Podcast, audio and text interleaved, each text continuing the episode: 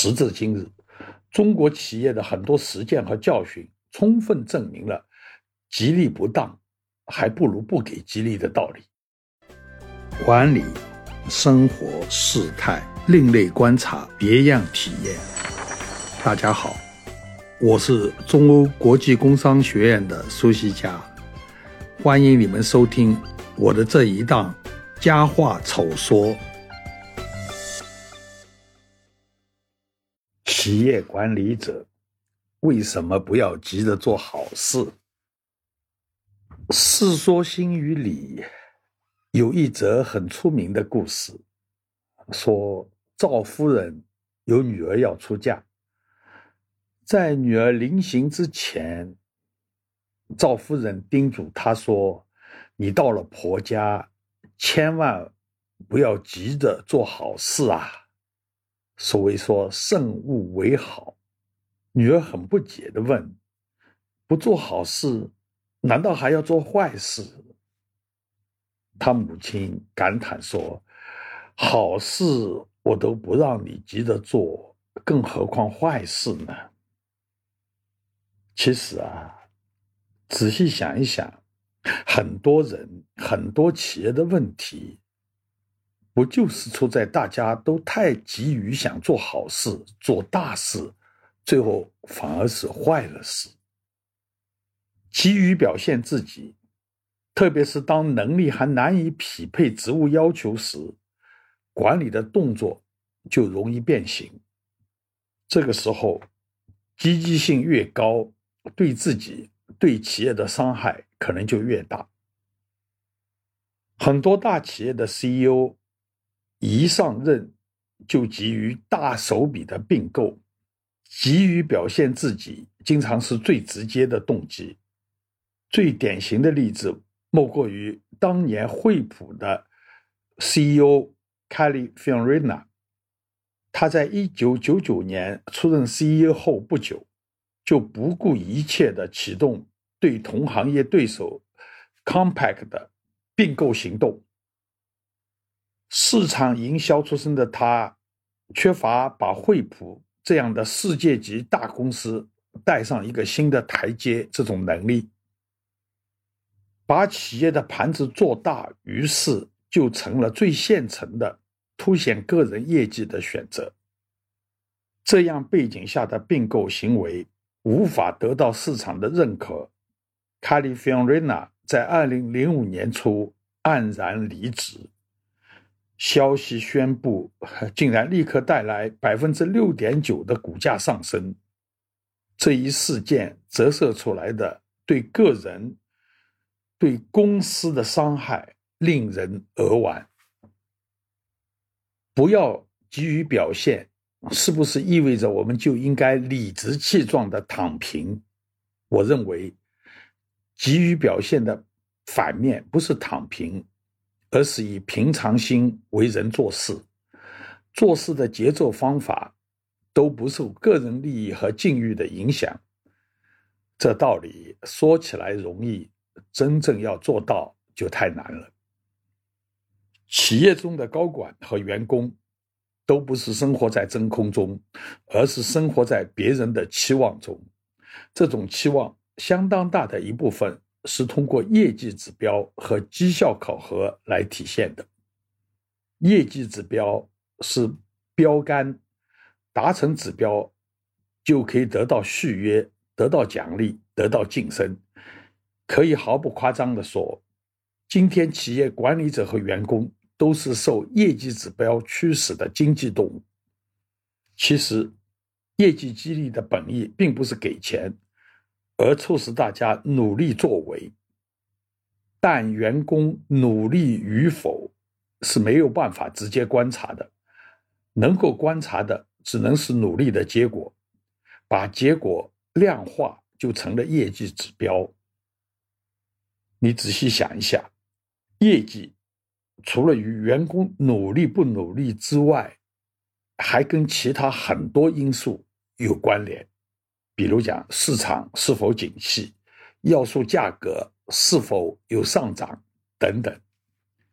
所以说，业绩指标最多就是近似的反映了努力的程度。稍微不留神一点，我们奖励的就不是努力，而是运气。因为相当一部分行业的经营业绩与行业大势是密不可分的，大宗商品、金融、房地产等等都是典型的大势驱动型行业。这些行业管理层的业绩，其实很多时候是由行业的整体变化所决定的。值得注意的是，业绩指标一经确定，被考核人员的行为就会发生相应的改变。作为经济理性人，员工会以各种方式提高业绩，以便使自己的利益最大化。这些利益最大化的努力，经常是以牺牲公司整体利益为代价的。有一家生猪养殖企业的高管，曾经痛苦地对我倾诉他在业绩考核下的纠结。他的部门负责猪仔的养育，养到一定规格后就转移到成猪部门。它的业绩考核指标是成活率。必须尽量避免猪仔的死亡，但有些猪仔以他们经验来看，即使能够活到转移到下游部门，也不可能成长成健康的肉猪。及早淘汰其实是对公司更有利的。然而，一旦在他手里淘汰，猪仔成活率就下降了，整个部门的奖金都会受到影响。所以，他感慨地对我说：“为什么不能让我自主淘汰不良的猪仔，并且把他们排除在成活率的计算之外？这不是为公司做贡献吗？”我回答他说：“只要公司高层无法辨别区分合理淘汰的猪仔和养育不当的猪仔，你的抱怨只能是听听而已。”谁知道你会不会把养育不当造成猪仔的死亡都说成是合理淘汰？这就是业绩指标确定的困难所在。更让我们为难的是，员工不仅要激励、要奖金，更要公平，而公平是比出来的，横的和其他同事比，纵的和以前各期比。无数事实证明。获得公平对待，对大部分来说，比实际金额的大小更重要。所谓“不患寡而患不均”，要知道，无论什么激励方案，都不可能让所有人都感到公平。这也就是为什么薪酬常常变成了薪酬，也就是心中的仇恨。发钱常常发出怨恨。薪酬激励早已经成了管理学中间的显学，受到很多人的关注。研究成果汗牛充栋，但是结论五花八门。十多年前，Bob Roots 发表的《业绩致死：通用汽车的破产启示》和日本人天外四郎的《绩效主义毁了索尼》相继出版。引起了企业界对薪酬激励的反思。